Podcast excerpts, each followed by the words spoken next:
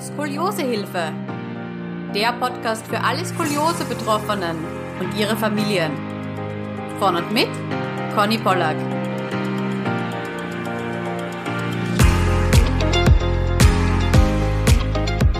Herzlich willkommen zu einer neuen Skoliosehilfe Podcast Folge. Heute ist die liebe Michelle bei mir zu Gast. Herzlich willkommen, Michelle. Hallo. Es freut mich sehr, dass du da bist und vielleicht starten wir einfach mal mit einer kurzen Vorstellungsrunde. Ja, genau. Also ich bin die Michelle, ich bin 27, wohne in Rheinland-Pfalz und ja, ich würde gerne meine Geschichte erzählen bei dir. Ja, ja, wir sind alle ganz gespannt darauf.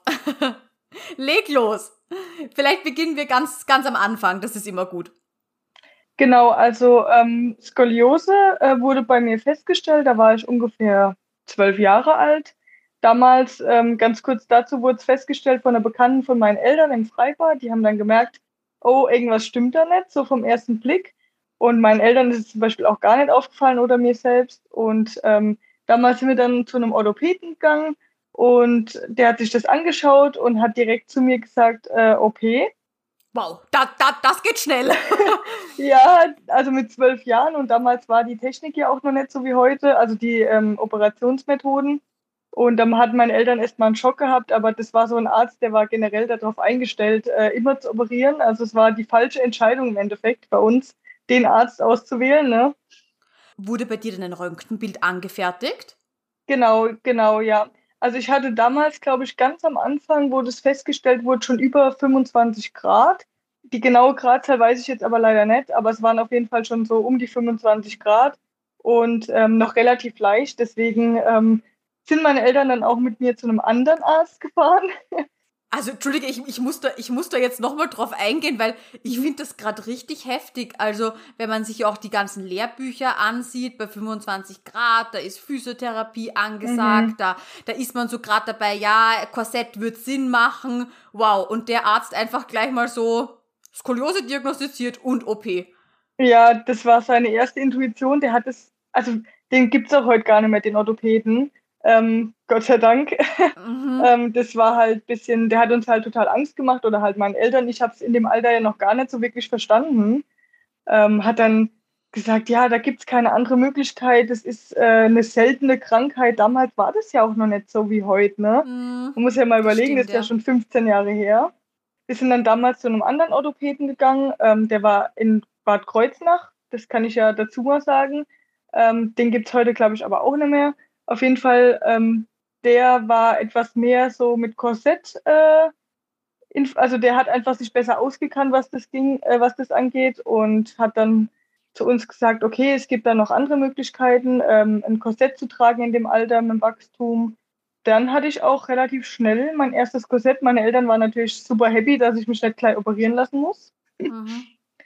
Und genau, dann hat es so mit 12, 13 Jahren bei mir angefangen mit Korsett und ja, das war dann so meine Anfangsstory. Wow, aber das ist auch heftig, oder? Also ich meine, ja klar, mhm. man ist erleichtert, dass jetzt doch keine OP sein muss, aber Korsett ist ja auch gerade nicht leicht in dem Alter. Ja, man ist halt total überfordert und man ist auch in so einem Alter, da geht man halt in die Schule und hat dieses Ding an. Ich meine, viele, wenn es ja auch kennen, die den Podcast anhören und damit betroffen sind, da geht man in die Schule und jeder guckt einen erstmal so an, so, hör, was ist das? Und ähm, man hat ja immer weite Klamotten an. Also das war halt immer so, meine ganze Jugend war geprägt, geprägt mit T-Shirts und Pullovern XL. Hauptsache man sieht das Korsett nicht. Kennen bestimmt auch alle anderen. Ähm, ich kenne wenige, die das wirklich tatsächlich über die T-Shirts gezogen haben, um es zu zeigen, aber gab es auch, habe ich auch schon erlebt. Äh, mein Respekt für die Leute, ich habe es nicht ja. weggetraut. Also ich war da, ja, ich wollte es am liebsten verstecken. Ja, und dann hat es angefangen und in dem Alter hat man ja auch jedes halbe Jahr ein neues Korsett gebraucht, ne? weil man ja schnell rausgewachsen ist. Ich glaube, ich hatte insgesamt sechs, sieben Stück gehabt. Wahnsinn. Hm. Ja, und äh, die Wahl nach einer Operation, die ist mir dann auch gar nicht mehr so in den Sinn gekommen. Also es war halt immer klar, ich trage jetzt Korsetts, bis ich ausgewachsen bin und dann hofft man halt mal, dass es dann irgendwann okay ist, ne? Mhm, mh. Das ging dann so, bis ich ich muss gerade überlegen, wie lange hatte ich meine Korsetts? Bestimmt bis ich 17 war, 16, 17. Also fünf Jahre ungefähr. Und dann hat es irgendwann gehießen äh, beim Röntgen, dass meine Knochen verwachsen sind mhm. und dass es jetzt nicht mehr viel Sinn macht, ein Korsett zu tragen. Ich war damals natürlich super happy, ne? Also man ist ja froh dann, wenn man das Ding endlich los ist und dann durfte man es dann auch reduzieren, man durfte es ja nicht gleich ausziehen, so war das ja damals. Äh, ach so, kurz noch dazu, ich war ja auch in der ähm, Reha, in, ah, äh, in der mhm. Schrotklinik. In Bad genau, ich weiß, genau, in Bad Sobernheim. Das kennen bestimmt auch viele. Genau, da war ich dann auch mal gewesen. Da war ich, glaube 15 oder 16. Äh, hatte auch einen relativ guten Erfolg nach der äh, Reha-Kur. Ich glaube, um vier Grad hat sich damals verbessert gehabt. Aber gut, wenn wir mal alle ehrlich sind, ähm, es ist eine gute Erfahrung und so. Man macht dann auch viel Sport, aber man muss das halt danach auch weitermachen, sonst bringt es halt auch nicht viel. Ne? So ist es, genau. Es ist mal drei, vier Wochen, um wirklich mal schrotintensiv zu lernen mhm. und ja, einfach die, die die, die ganzen Techniken auch zu lernen, noch für den Alltag, wie man was hebt und so weiter. Das ist ja ganz interessant, aber natürlich, ja. es ist dann im Endeffekt so wie auch bei der Physiotherapie, die man dann zu Hause weitermacht. Die ja. richtige Arbeit findet halt zu Hause statt. Ja, und da muss ich leider dazu sagen, dass ich nicht so ein fleißiger äh, Trainierer war zu Hause. Also ich habe meine Übungen halt in den ersten zwei, drei Jahren gemacht zu Hause, weil meine Eltern da noch voll dahinter waren. Aber irgendwann hatte ich dann auch nicht mehr so die Lust gehabt, jeden Tag oder jeden zweiten Tag da meine Übungen zu machen. Mir hat da auch die Disziplin gefehlt und ich denke, im Pubertätsalter ist es auch ganz schwierig, da richtig hinten dran zu bleiben. Man hat ja ganz andere Gedanken, als äh, seine Übungen da abends zu machen oder mhm. morgens. Ne? Also ich denke mal, das verstehen da auch viele, dass das dann halt irgendwann nicht mehr so ist.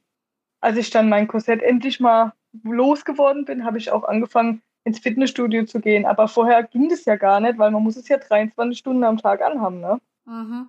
Genau, ich glaube, da hat sich auch ein bisschen was geändert. Ich habe nämlich gehört, dass man jetzt auch oft zur Korsetttragezeit die Sportstunden hinzurechnen darf. Aber ich ah, glaube, ja. es dürfen insgesamt maximal sechs Stunden pro Woche sein. Also es geht jetzt okay. nicht, dass ich jeden Tag sage, ach jö, ich mache sechs Stunden Sport und deswegen muss ich sechs Stunden das Korsett weniger anziehen. Das geht leider nicht. Aber da hat, glaube ich, auch schon so ein bisschen ein Wandel stattgefunden. Aber ich kann mich gut erinnern, also wir, wir sind ja circa gleich alt.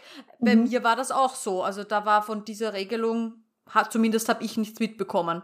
Ja, das war halt irgendwie, ja.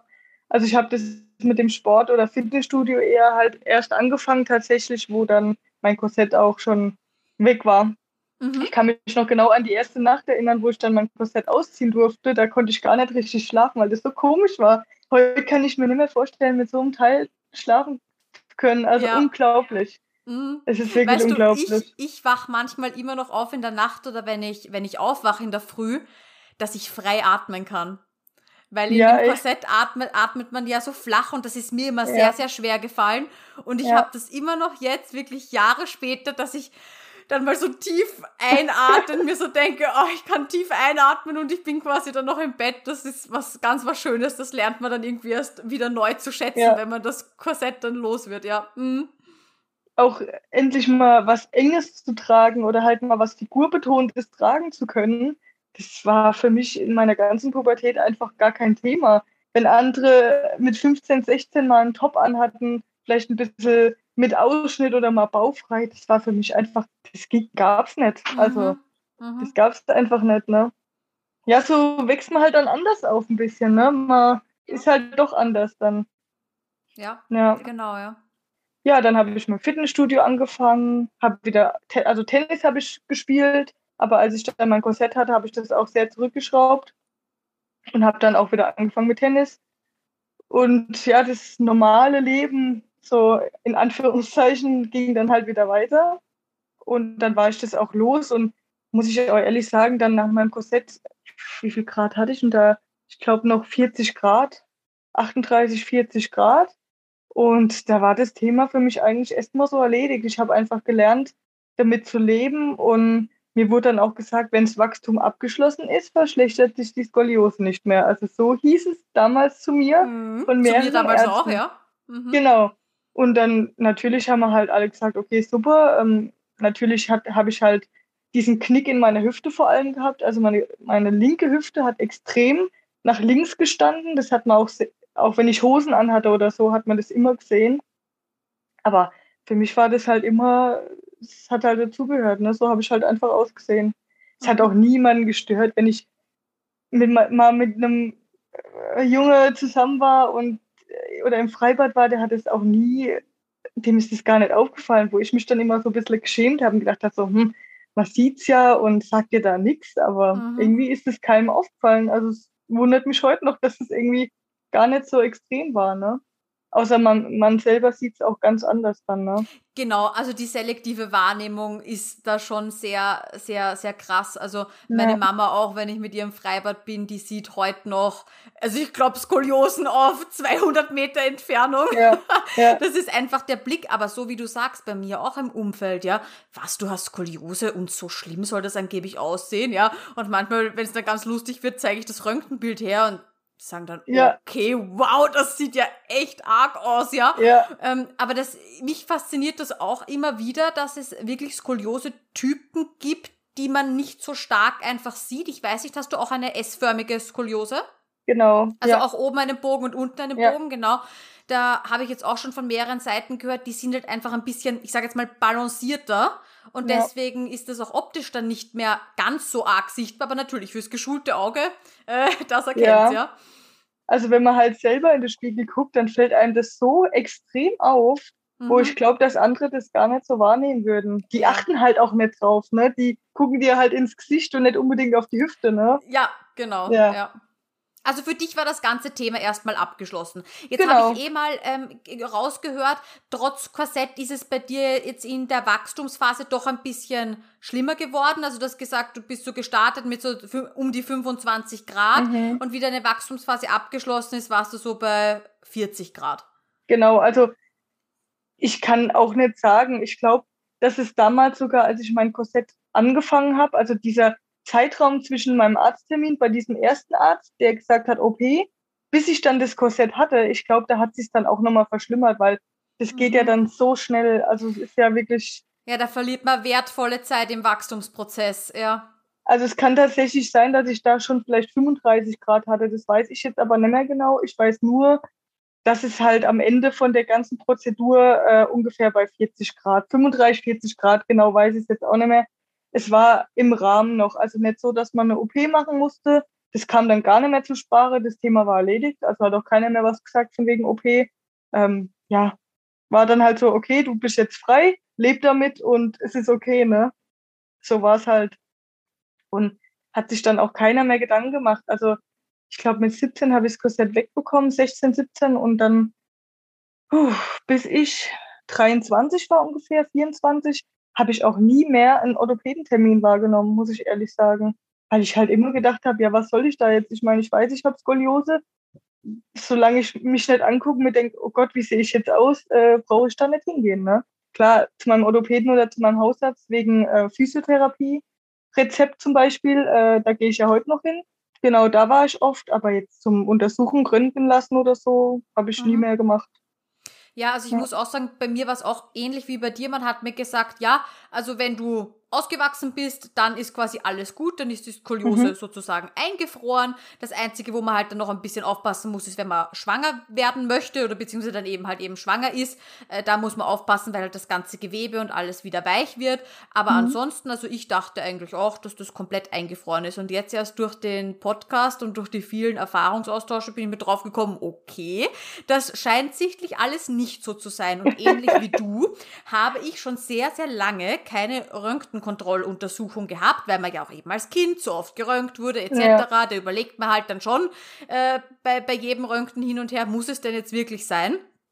Aber ja. ich habe mir jetzt fix vorgenommen, Vorsatz für 2022, ich werde wieder eine Röntgenkontrolle machen. Einfach, damit man wieder mal den Status ja. quo sieht und das auch mal festgehalten wird und nicht nur, wie ich mich fühle oder wie ich halt gerade stehe und wie, ja, ja, wie ich denke, dass meine Skoliose ist.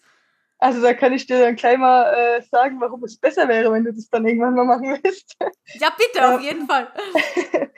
ja, also ich bin dann, glaube ich, mit 24 oder 25 vor zwei, drei Jahren, bin ich dann irgendwann mal zu meinem Auto, also zu einem neuen Orthopäden. Wir sind dann auch umgezogen, mein Freund und ich, zu einem neuen Orthopäden, weil ich irgendwie das Gefühl hatte, oh je, irgendwie ist es anders? Also ich habe das Gefühl, ist es schlimmer geworden. Mein Freund hat damals gesagt, nee, er merkt jetzt davon nichts, ne? Da bin ich zu dem Orthopäden gegangen, habe dem alles erzählt und er hat es ja auch natürlich auch schon gleich gesehen und hat mich dann geröntgt und Tatsache, es hat sich nicht verschlechtert gehabt. Also es war immer noch bei, keine Ahnung, 40 Grad ungefähr, ne? Mhm. Und ich dachte, sag mal, ich habe gedacht, es wäre schlimmer geworden und so, ne? Ich war schon ziemlich enttäuscht irgendwie. Ich weiß nicht, hat es mir so richtig eingebildet. Ja, dann war die Sache auch wieder erledigt, ne? Ich bin dann nach dem Arztbesuch damals, wo mir gesagt wurde, dass es sich nicht verschlimmert hat, bin ich 2019 war es, soweit ich weiß, ähm, bin ich dann durch meinen Papa, weil der in der Schönklinik in Lorsch operiert wurde an seiner Arthrose, ähm, bin ich dann äh, einfach mal Interesse halber, da ging es mir aber gar nicht darum, dass ich mich jetzt operieren lassen will, sondern ich wollte mir einfach mal diese, dieses OP-Verfahren anhören, rein Interesse halber, weil ähm, ich auch gehört habe, dass die darauf spezialisiert sind bin ich 2019 in diese Klinik gegangen, nach Lorsch, habe einen Termin gemacht beim Dr. Eichler. Und also so hieß mein Chirurg. Und der hat mir dann halt erklärt, wie es wäre, wenn man sich operieren lassen würde. Ich habe mir das eigentlich nicht vorgenommen gehabt zu machen, sondern halt, man interessiert sich dafür und man hat es auch schon ein paar Mal gehört. Ich hatte eine bei mir im Tennis, die war auch äh, versteift und die hat mir dann erzählt, oh, es war so, also es war schon eine schlimme OP, aber jetzt geht es ihr so gut und wenn ich sie dann angesehen habe und sie war halt komplett versteift, habe ich mir gedacht, wie kann die denn so gut Tennis spielen? Wie kann die denn so mobil sein? Ich dachte immer, wenn man operiert wird, dann ist man so total steif und kann sich kaum bewegen. Und dann habe ich halt einfach Interesse halber diesen Termin gemacht, habe mich dann auch nochmal röntgen lassen. Und dann äh, hat er auch zu mir gesagt, ich glaube 40 Grad. Also es war dann immer noch gleich. Das war, glaube ich, ein Dreivierteljahr oder ein Jahr später nach meinem ähm, anderen Termin, wo ich mich habe röntgen lassen. Genau. Und dann war das Thema für mich auch erledigt. Ne? Also ich habe dann den Termin gehabt, habe gedacht, oh, okay, OP, ja, hört sich jetzt nicht so schlimm an, wie ich gedacht habe, aber ähm, ja, muss jetzt auch nicht unbedingt sein. Mhm. Mit dem Gedanken habe ich nur so ganz flüchtig gespielt, weil ich dachte, okay, wenn du gerade wärst, das wäre schon was Schönes. Ne? Also, es hat seinen Reiz, gell? Genau. Ja. Mhm. Genau dieser Gedanke, ja. Gerade zu sein, das ja. hat schon seinen Reiz, ja. Mhm. Also ähm, wer mal Röntgenbilder von mir sehen möchte oder mal Infos möchte, darf sich auch gern melden. Ich zeige die gerne. Also so ein Vorher-Nachher-Bild ist immer ganz cool. Also mich hat mein Rücken einfach extrem gestört. Ich habe mich nicht wohl gefühlt in meinem Körper. Also es war halt immer so ein richtiger Schönheitsmakel. In meinem Kopf hat es einfach nie gut ausgesehen. Ich habe immer andere Rücken angeguckt und mir gedacht, oh, wie schön wäre das, wenn ich auch so schön mhm. gerade wäre. Ne? Mhm. Es ist halt einfach ja, man kann sich kaum vorstellen, wenn man es nicht hat, ne? Ja, ja. Aber ich verstehe, also diesen, diesen Gedanken, den haben jetzt auch schon mehrere geäußert im Podcast, dass sie einfach gesagt ja. haben, ja, es wäre schon schön, gerade zu sein. Aber ich finde super, dass du dich informiert hast, aber dass du dich dann nicht bei einer Gradzahl zu einer OP hast hinreißen lassen, die eigentlich nicht notwendig gewesen wäre. Ja, also der ähm, Doktor, wo ich war, der hat dann auch zu mir gesagt, ja, es ist gerade noch so an der Grenze, man muss es nicht unbedingt machen er hat mir halt gesagt, dass die so und so viele OPs im Jahr machen und halt noch nie was passiert ist und man danach halt einfach bis zu null Grad bekommt tatsächlich, wenn man sich versteifen lässt und hat mir dann halt natürlich gesagt, klar ist es ein schwerer Weg, aber er hat bis jetzt noch keine negativen Rückmeldungen bekommen von Leuten, die sich da haben versteifen lassen. Und da bin ich dann da raus und habe gedacht, ja, wäre schon nicht schlecht, aber es war einfach äh, nicht realisierbar für mich. Ich wollte irgendwie nicht, ich hatte Angst davor. Ich habe mir gedacht, um Gottes Willen, äh, danach kannst du dich nicht mehr richtig bewegen. Der hat dann auch zu mir gesagt, äh, die Versteifung ist nicht so extrem, wie man sich das vorstellt, wenn man sich operieren lässt. Also man kann schon fast alles machen. Und bei mir war es dann damals so, dass er gesagt hat, ähm, nachdem er sich meinen Rücken angeschaut hat und die Bilder, dass er meine Lendenwirbelsäule nicht mit versteifen muss. Und das war so der Punkt, wo er dann gemeint hat, das macht den großen Unterschied. Wenn die Lendenwirbelsäule nicht versteift wird, dann ist man einfach viel beweglicher, als wenn man die mit versteifen muss. Also bei mir wäre es dann nur die Brustwirbelsäule gewesen, die man hätte versteifen sollen. So hat es mir damals erklärt. Und dann habe ich mich danach auch noch ein bisschen informiert und es war dann auch ganz klar, weil die Bewegung findet ja dann viel im Lendenbereich statt und gar nicht in der Brust. Ne? Also ja, das mhm. ist schon gut zu wissen. Sowas weiß man ja nicht, wenn man sich nicht informiert. Ja. Mhm. Ähm, Genau, und aber trotzdem, also ich bin dann raus und habe mir gedacht, okay, gut zu wissen, aber äh, muss jetzt nicht gleich sein, ne? So war mein, äh, mein Gedanke danach. Ich war positiv überrascht, aber habe mir gedacht, nee, komm, also es kommt nicht in Frage. Genau, dann war das Thema für mich rum und Corona kam. Jetzt ähm, dann, wie gesagt, ich war ja oft im Fitnessstudio, habe viel für meinen Rücken gemacht und viel Sport auch.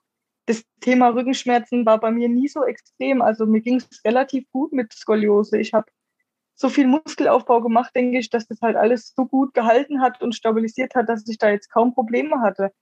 Und als dann 2020, also letztes Jahr dann die, oder fast schon vorletztes Jahr jetzt dann bald, äh, die Fitnessstudios zugemacht haben, habe ich mir gedacht, ich muss ja irgendwie sportlich bleiben und bin joggen gegangen.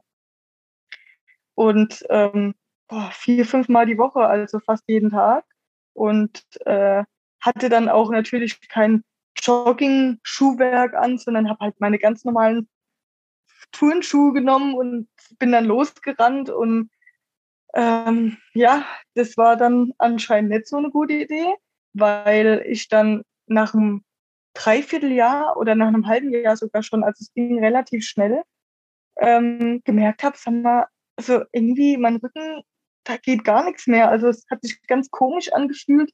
Ich habe das Gefühl gehabt, es ist viel schlimmer geworden und habe mich im Spiegel angeguckt, dachte mir, um Gottes Willen, was ist denn da los? Also kann das jetzt auch einmal so aussehen? Und dann hat mein Freund damals auch noch so gesagt, ach, das hattest du doch schon mal vor zwei Jahren. Das kann ja jetzt nicht schon wieder so sein, dass du denkst, das wäre schlimmer geworden. Ich so, doch, also ich habe das Gefühl, irgendwas stimmt da nicht. Und also bis ich dann aber auch wieder mir gedacht habe, jetzt muss ich halt nochmal in, also zum Termin gehen vom Orthopäde und nochmal sagen, hey, ich habe das Gefühl, das ist schlimmer geworden. Der denkt sich ja auch, was ist denn mit der los? also ich habe mir dann gedacht, das kann, kann ich ja eigentlich nicht machen. Und dann hatte ich aber wirklich auch nachts Schmerzen gehabt. Ich konnte nicht mehr richtig liegen. Ich wusste gar nicht mehr, wie ich mich ins Bett legen soll, weil meine Hüfte so extrem abgestanden ist. Also die war ganz extrem verschoben. Und mit meinem oberen Körper habe ich dann so komisch gelegen, dass ich mir irgendwann dachte, also so kann es halt weitergehen. Und dann bin ich auch nochmal in die äh, Schönklinik gegangen. Der hat mich dann auch geröntgt und hat dann gesagt, ui, also ja, jetzt sind wir mittlerweile schon bei 50 Grad. Wow. Okay, das ist ja ein Wahnsinn. Vor allem, du hast dir tatsächlich das Röntgenbild von vor, ich sage jetzt mal, ein bis zwei Jahren. Ja. Das heißt, innerhalb von zwei Jahren zehn Grad Verschlechterung. Ja, also ich war auch schockiert. Im Erwachsenenalter. Ja. Das muss man sich ja mal auf der Zunge zergehen ja. lassen, wo jeder sagt, maximal ein Grad pro Jahr mhm. kommt dazu. Ja, das also glaub mir, als der mir das gesagt hat, ist mir auch mal die Kinnlade runtergefallen. Ich habe mir gedacht, okay, ich wusste ja schon, dass was nicht stimmt, aber da war ich dann schockiert. Der hat mir das dann auch erklärt und hat, der hat mich ja dann auch gefragt, ja, was haben, was haben Sie denn gemacht in der Zeit, dass das jetzt vielleicht irgendeinen Auslöser hatte? Da habe ich ihm dann 100 Sachen aufgezählt, bis ich dann mal auf das Thema Joggen gekommen bin. Und hat er gemeint, oh, äh, das war nicht so eine gute Idee. Weil durch diese Stoßbelastung beim Joggen wenn man halt auch gerade nicht die richtigen Schuhe anhat. Also das hat wirklich einen ganz großen Wert, da richtige Schuhe zu kaufen. Das denkt man sich ja auch nicht, ne?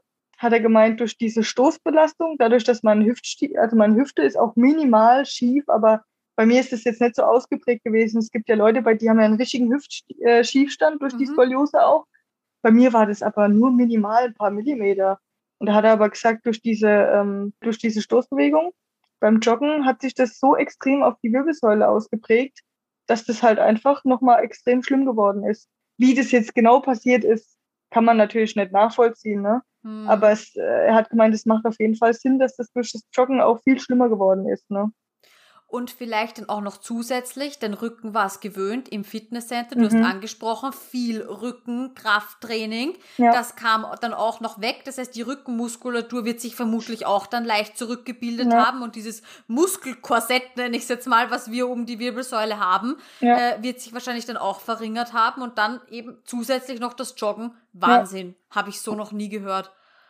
Unfassbar. Ich war dann auch irgendwie total schockiert und dachte mir, oh, jetzt komme ich ja irgendwie gar nicht mehr um diese OP drumherum. Ne? Also er hat dann auch zu mir gesagt, also es tut mir leid, aber jetzt sind sie an einem Punkt, an einem Gradpunkt, was die Skoliose betrifft, da ist es dann schon wirklich eigentlich an der Zeit zu sagen, ähm, weil wenn die einmal angefangen hat, sich dann noch zu verschlimmern, an, ab einem mhm. bestimmten Punkt kann man das nicht mehr aufhalten. Also das passiert dann einfach, weil das ja extrem die Belastung ist auf die Bandscheiben. Und äh, ich musste dann auch ein MRT machen oder habe ich dann gemacht und der hat einfach gesagt, ich soll mir mal meine Bandscheiben angucken lassen, äh, weil das halt so ein extremer Druckpunkt ist und die waren halt auch schon an manchen Stellen total schwarz. Also da war schon alles porös in der Bandscheibe. Ich habe zum Glück noch nichts davon gemerkt, muss ich sagen. Also an den Stellen, wo die Bandscheiben kaputt waren, hatte ich gar keine Probleme. Aber ja, ich habe es dann halt gesehen und dachte mir, oh, also da habe ich schon Angst, dass in ein paar Jahren das dann komplett kaputt ist alles, ne? Ja, klar, Wahnsinn. Ja. Unfassbar. Also ich meine, man hört ja auch immer wieder, je, je größer der Kopfwinkel ist, ähm, auch im Erwachsenenalter, desto mehr ist die Wahrscheinlichkeit der Progression, also sprich, dass die Skoliose eben auch dann im Erwachsenenalter mhm. schlimmer wird. Aber mhm. Wahnsinn, dass es bei dir wirklich ein paar Jahre komplett stillgestanden ist. Da mhm. ist man ja dann eigentlich auf der sicheren Seite. Und dann innerhalb ja. von zwei Jahren unglaublich. Vor allem, du wolltest ja dir nur was Gutes tun. Du wolltest ja nur einen Sportersatz haben, weil du dich einfach fit halten wolltest. Ja. Und dass das so nach hinten losgeht, boah, Wahnsinn. Ja, also dieser, der Arzt hat dann auch zu mir gesagt, äh, Frau Müller, gehen Sie noch mal woanders hin, lassen Sie sich noch mal eine zweite Meinung ein, äh, einholen. Und das fand ich dann auch, habe ich mir gedacht, okay, also es gibt ja nicht viele Ärzte, die das sagen. Ne? Die meisten sagen, ach, kommen Sie, wir machen morgen die OP, ne? Mhm. Und das, der war super sympathisch, also ganz toll. Und ich habe mir dann so gedacht, ja, okay, ähm, bevor du jetzt dich wirklich für diesen Schritt entscheidest, äh, gehst du halt doch nochmal in eine andere Klinik, einfach um zu wissen, ob der dir das Gleiche erzählt, ob der dir auch sagt, okay, du musst nur die Brustwirbelsäule versteifen und nicht die Lendenwirbelsäule. Das war mir halt ganz wichtig. Nachdem ich mich dann informiert hatte, war mir klar, wenn die Lendenwirbelsäule versteift werden muss, will ich es nicht machen. Also das war mein Punkt, weil ich einfach wusste, dass dann so viel nicht mehr möglich ist, auch im Fitnessstudio. Da darf man so viele Übungen gar nicht mehr machen, weil die Belastung da einfach viel zu extrem ist. Und da habe ich mir gedacht, wenn ich das versteifen muss, dann wird es für mich ganz extrem. Und hattest du oben oder unten mehr Grad? Also weißt du deine Gradzahlen vor der OP circa noch? Also oben müssten es so um die 60 Grad gewesen sein und unten waren es dann um die 50 Grad. Genau. Also so hat es dann ausgesehen und ähm, war halt dann schon ganz, ganz, an, also eigentlich war es schon über die Grenze, man hätte es eigentlich wirklich operieren müssen, so hat er es dann auch zu mir gesagt. Aber im Endeffekt hat er auch zu mir gesagt, dass es meine Entscheidung ist, ne, natürlich. Also zwingen kann man mich dazu ja nicht. Und da bin ich damals noch nach München in die Schönklinik gegangen. Die haben auch ein super äh, Skoliose-Zentrum. Ähm, zum Dr. Wanke und zum Dr. Krenauer? Genau, genau. Sehr gut. Und äh, da, da war ich dann auch, ähm, habe noch einen Kurzurlaub dran gehängt natürlich, ne, ist ja für mich auch ein Stück zu fahren. Und äh, die waren auch wirklich super freundlich, also kann ich auch auf jeden Fall empfehlen. Die haben aber auch genau das Gleiche zu mir gesagt wie der Arzt in äh, Lorsch in der schönen Klinik. Und ich hatte mir dann da unten äh, in München tatsächlich auch schon einen OP-Termin gemacht. Ähm, Im Endeffekt war es mir eigentlich egal, wo ich mich operieren lasse damals, aber ich dachte mir halt, ja, München, die haben so ein richtiges Skoliose-Zentrum. In, in der Schönklinik in Lorsch war das halt eher so zwei Ärzte, die da, ähm, oder ein Arzt, der da spezialisiert war. Deswegen dachte ich, vielleicht wäre es ja doch besser, nach München zu gehen. Aber als dann äh, Corona kam oder auch schon da war und ich wusste, ich darf keinen Besuch äh, bekommen bei meiner OP, kurz dazu, deswegen hatte ich mich dann damals doch für Lorsch entschieden. Also es mhm. war halt einfach ähm, der Herr äh, Eichler, also der Doktor, der war mir auch sehr sympathisch. Und habe ich mir gedacht, komm, dann gehst du lieber ein bisschen näher in deine Richtung, als dann doch nach München zu fahren. Ne?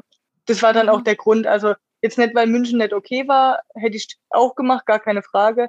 Nur war es halt bei mir die Entfernung dann, die entschieden hat, wo es hingeht. Ne? Ja, nachdem ich dann in München raus bin, war eigentlich der Entschluss für die OP schon gefasst. Also ich habe dann mit meinem Freund mich noch zusammengehockt, mit meinen Eltern noch zusammengesessen und habe dann gesagt, also ich gucke mich im Spiegel an und denke mir, es ist absolut schrecklich, wie ich aussehe.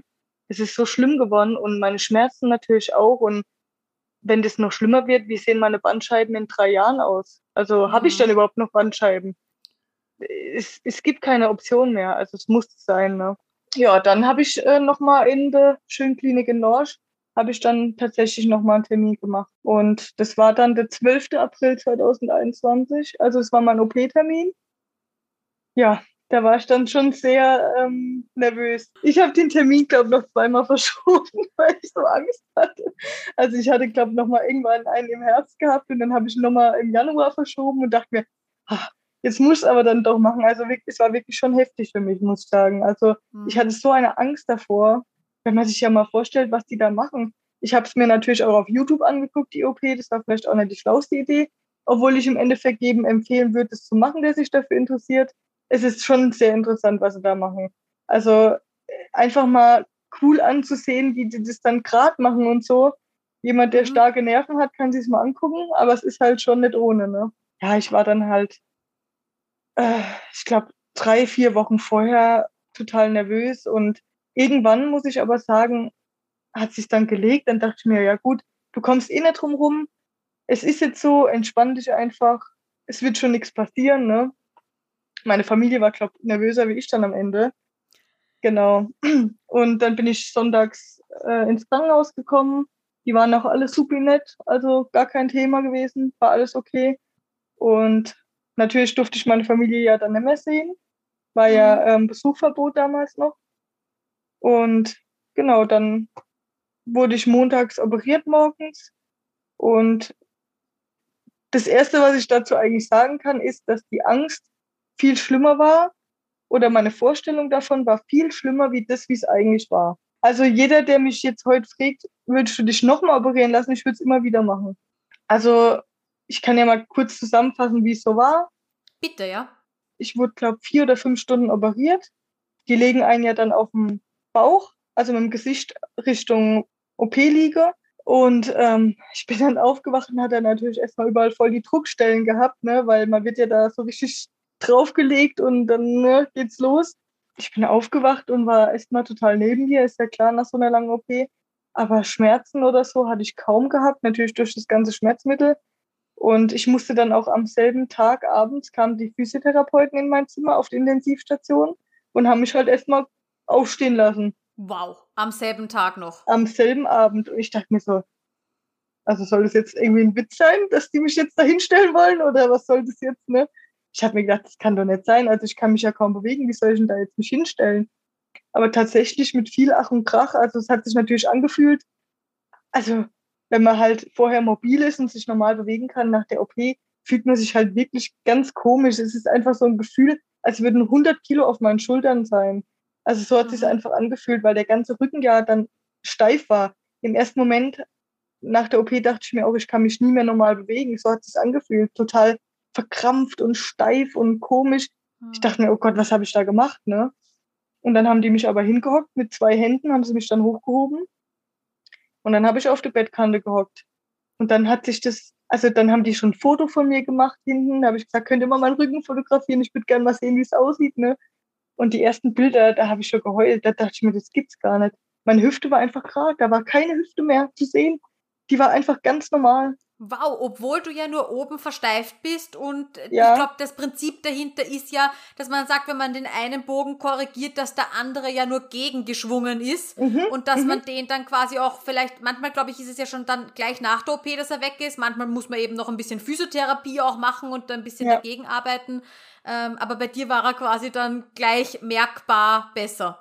Ja, genau, also ich habe das, also die haben mir dann Fotos gezeigt von mir, von meinem Rücken und haben gesagt, wow, also unglaublich, weil ich habe halt auch die Vorher-Nachher-Bilder gezeigt. Ich habe kurz vor meiner OP nochmal komplette Bildersession gemacht, weil ich einfach wissen wollte, wie es danach ist. Gott sei Dank habe ich das gemacht. Ja, die haben dann auch gemeint, das ist unglaublich, ne? Am selben Abend kam dann auch mein ähm, Chirurg noch rein, der mich operiert hatte. Und der hat dann auch noch ein bisschen mit mir darüber geredet und hat dann zu mir gesagt, ja, äh, es ist jetzt schon mal ein super Ergebnis. Also ich weiß gar nicht, wie viel Grad ich danach hatte, aber es war also unter 20 Grad auf jeden Fall. Es war, ich muss, muss mal überlegen, ich glaube mittlerweile, das letzte Mal wurde ich geröntgt äh, im August, glaube ich. Da waren es, glaube ich, noch 10 Grad ungefähr. Oben oder unten? Unten. Oben ist gar nichts mehr oben auf 0 Grad korrigiert ja. und unten ja. der Bogen auf 10 ja. Grad, also ganz leicht bei 10 Grad, sagt man ja erst, jetzt ist es überhaupt erstmal Skoliose, nicht? Also Wahnsinn. Also oben hat schon noch eine, aber das haben die gesagt, es ist gar keine richtige Skoliose mehr, was da oben ist. Das ist halt, das wird auch sogar noch besser. Also dazu komme ich dann auch gleich. der hatte dann damals zu mir gesagt, ja, Frau Müller, ähm, es ist jetzt schon mal ein extrem gutes Ergebnis, aber mit Aufbau und äh, nach einer bestimmten Zeit, wenn die Muskeln sich dann richtig äh, richten, dann wird es sogar noch besser. Weil ich habe am Anfang meine Hüfte angeguckt und dachte mir, wow, sieht schon mal ganz anders aus. Aber es war noch ein bisschen zu sehen. Mhm. Und heute, so wie ich jetzt hier hocke, würde ich sagen, es ist wirklich, also man würde es nicht mehr sehen. Wenn man es nicht, also wenn man es weiß, würde man sogar denken, es kann nicht sein, dass da mal so eine Hüfte war ich gucke auch in den Spiegel und ich sehe das gar nicht mehr. Und wenn ich das schon nicht mehr sehe, würde ich sagen, es ist schon so gut wie weg, ne? Ja, ja, genau. Ja. Wow. Wow, echt schön. Ja. Also ich, ich könnte jetzt da viel über meine äh, Krankenhauszeit und alles erzählen. Es ist natürlich nicht einfach. Die ersten Tage waren schon hart. Also schlafen ist halt so gut wie nicht drin. Das muss man halt einfach dazu sagen, weil man hat, man kann sich nicht bewegen, man kann sich nicht mal richtig auf die Seite drehen es ist halt immer dieses auf dem Rücken liegen und das eigentlich wochenlang, wenn ich ehrlich bin. Ja, es ist schon heftig.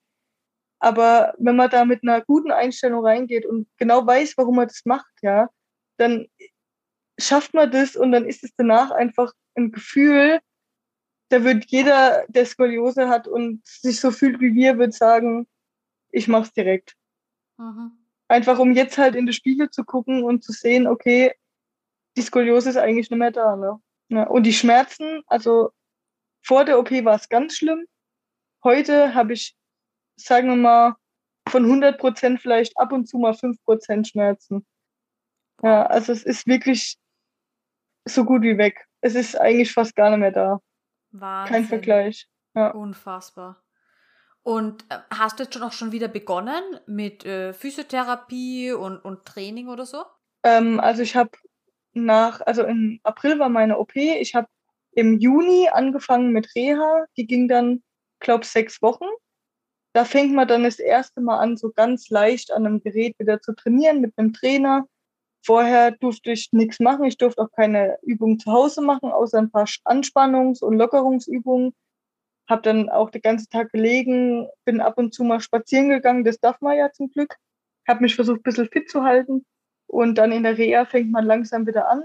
Aber am Ende der Reha war ich eigentlich schon, ja, da habe ich schon wieder äh, Rudern zum Beispiel am Gerät im Fitnessstudio. Da habe ich dann wieder fast 20 Kilo gerudert. Cool. So drei, vier Wochen, als meine, äh, also nach Start meiner Reha. Also es war unglaublich, wie schnell das dann gegangen ist. Also ich kann sagen, heute bin ich wieder bei meinem normalen Fitnessgewicht. Also ich gehe ins Fitnessstudio, mache alles wie vorher. Es gibt keine Einschränkungen.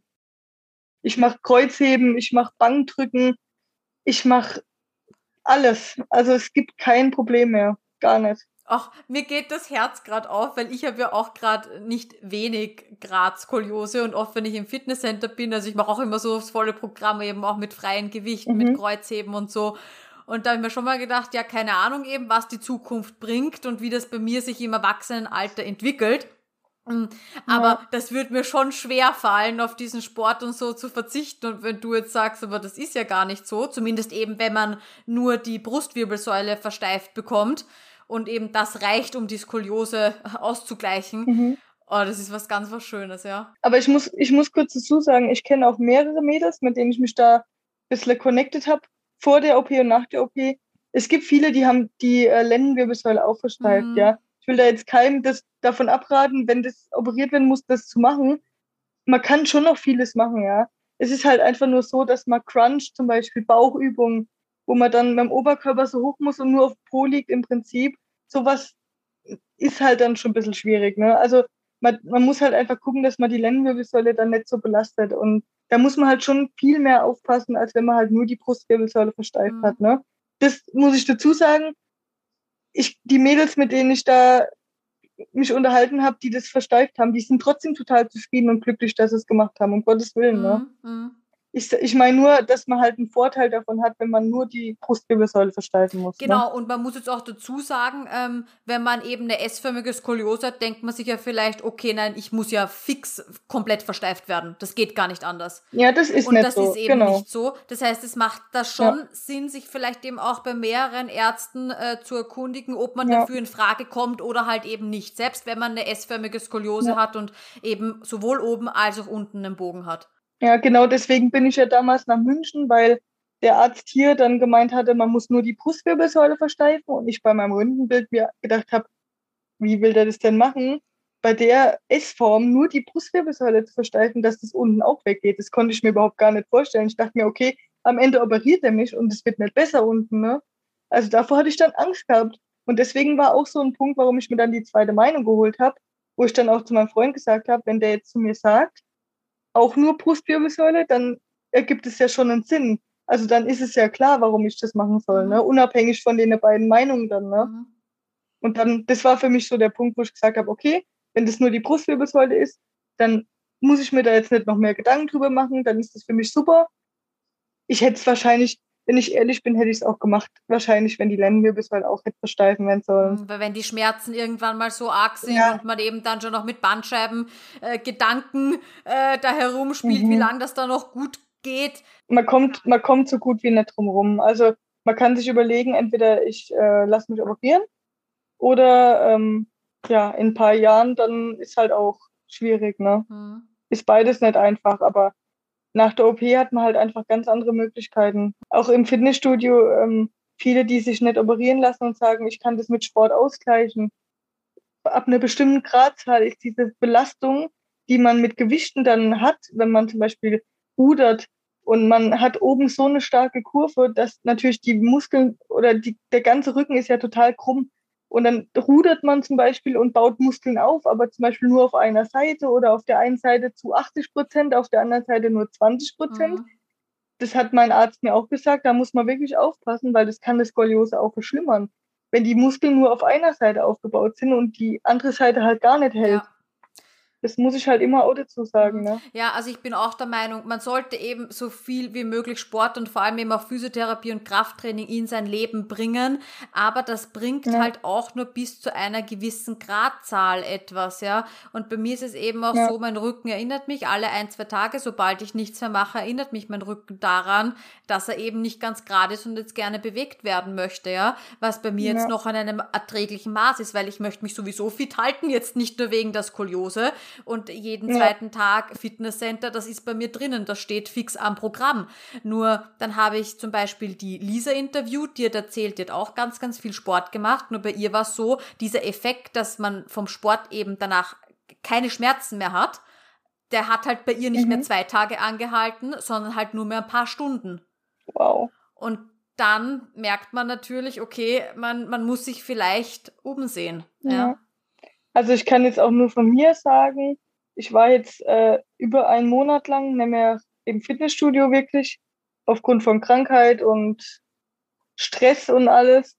Und ich, also vor einem Jahr wäre das für mich noch absolut schrecklich gewesen.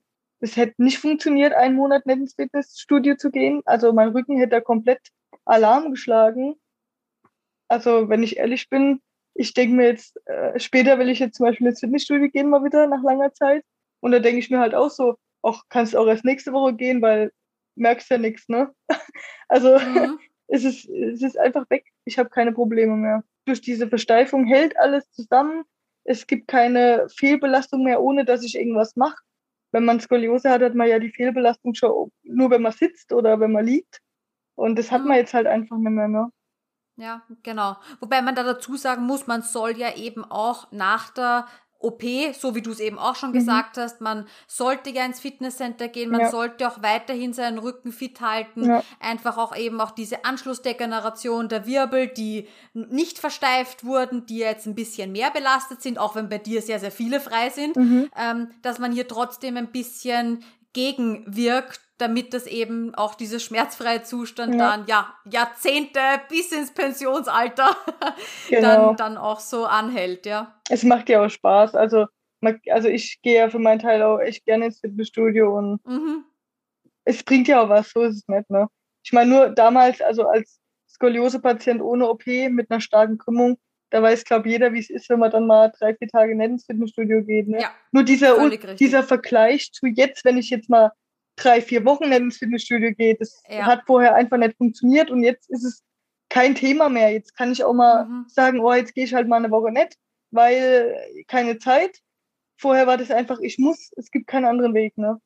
Mhm. Mhm. Ja. Genau, ja. Oh, Michelle, sehr, sehr schön. Also ich glaube, was wir aus deiner Geschichte lernen können, ist einfach, auch wenn wir schon junge Erwachsene sind, weiterhin zur Kontrolle auf unseren ja. Körper hören, so wie du es auch gemacht hast dieses auch das zweite Mal zur Kontrolle zu gehen, wenn man sich schon denkt, ach, der Arzt will es vermutlich glauben, ich bin komplett bescheuert, dass ich jetzt schon wieder mir einbilde, dass meine Skoliose ja. schlechter geworden ist. Also diese, ja, alle paar Jahre mal dieses Kontrollröntgen, glaube ich, ist unfassbar wichtig, ja? ja. Und man sieht einfach, wie schnell es gehen kann.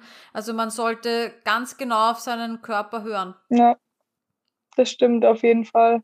Also es sollte so sein dann im Endeffekt, ne? Aber jetzt bin ich eigentlich froh, dass ich das hinter mir habe und jedem, der sich nicht sicher ist, sich operieren zu lassen, kann ich von meiner Seite aus nur sagen, danach ist es einfach ein neues Lebensgefühl. Man hat zwar eine harte Zeit, aber die geht auch rum. Und danach ist man eigentlich für immer frei, also für immer befreit von den Problemen. Ne? Darfst du irgendetwas nicht machen? Nee. Also mein, mein Chirurg hat sogar zu mir gesagt, ich darf wieder Bungee jumpen. das ist ja ganz verpönt bei der Skoliose, nicht? Ja. Da sagt ja jeder, ja, nicht Bungee-Jumpen, weil da kann die Krümmung durch diese extreme ja. Stauchung dann wieder zurück, diese Aufdehnung und dann Stauchung sich rapide verschlechtern. Ja. Wahnsinn, okay. Also ich habe keine, natürlich beim Kreuzheben oder so, da bin ich noch ein bisschen vorsichtig, aber von mir aus halt, ne? Mhm. Natürlich soll man seine Gewichte langsam steigern nach der OP und so ist ja alles klar. Man kennt sich ja auch aus dann irgendwann. Ähm, aber zu mir wurde gesagt, also sobald die Knochen verwachsen sind und das ist normal so nach einem halben, dreiviertel Jahr der Fall, dann ist alles uneingeschränkt. Kein Problem. Es dürfte nichts mehr passieren. Man weiß es natürlich nie, ne? Also ein bisschen vorsichtig bin ich auch noch. Es ist nicht so, dass ich jetzt äh, keine Ahnung, was für Extremsportarten machen würde, ne? Aber äh, im normalen Alltag und im Fitness und beim Yoga oder beim Joggen, was ich jetzt übrigens auch wieder machen darf ohne Probleme. Ne? Also jetzt kann ja nichts mehr passieren. Aber richtige Sportschuhe sind ganz wichtig. Also das kann ich auch jedem sagen. Holt euch gute Jogging-Schuhe. mhm. Ja. Aber alles okay. Also wirklich. Kann alles machen, was ich möchte. Das freut mich wirklich. Ja, Danke, Michelle, dass du uns deine Geschichte erzählt hast. Ja, gerne. Ich finde das immer so spannend. Jede Geschichte ist anders und doch haben, hat jede Geschichte irgendwie diese paar Aspekte, die sehr, sehr ähnlich sind. Und auch in deiner Geschichte mit dem Korsett und so weiter habe ich mich sehr, sehr wiedererkannt ja. in dem, was du gesagt hast. Also herzlichen Dank, dass du heute zu Gast warst. Gerne. Ich hoffe, ich konnte anderen damit helfen mit meiner Geschichte. Ne? Ja, und wir verlinken dich auch auf jeden Fall und auf meine Website bekommst du einen Steckbrief und dann wissen alle, wie man mit dir in Kontakt treten kann. Super, freue ich mich.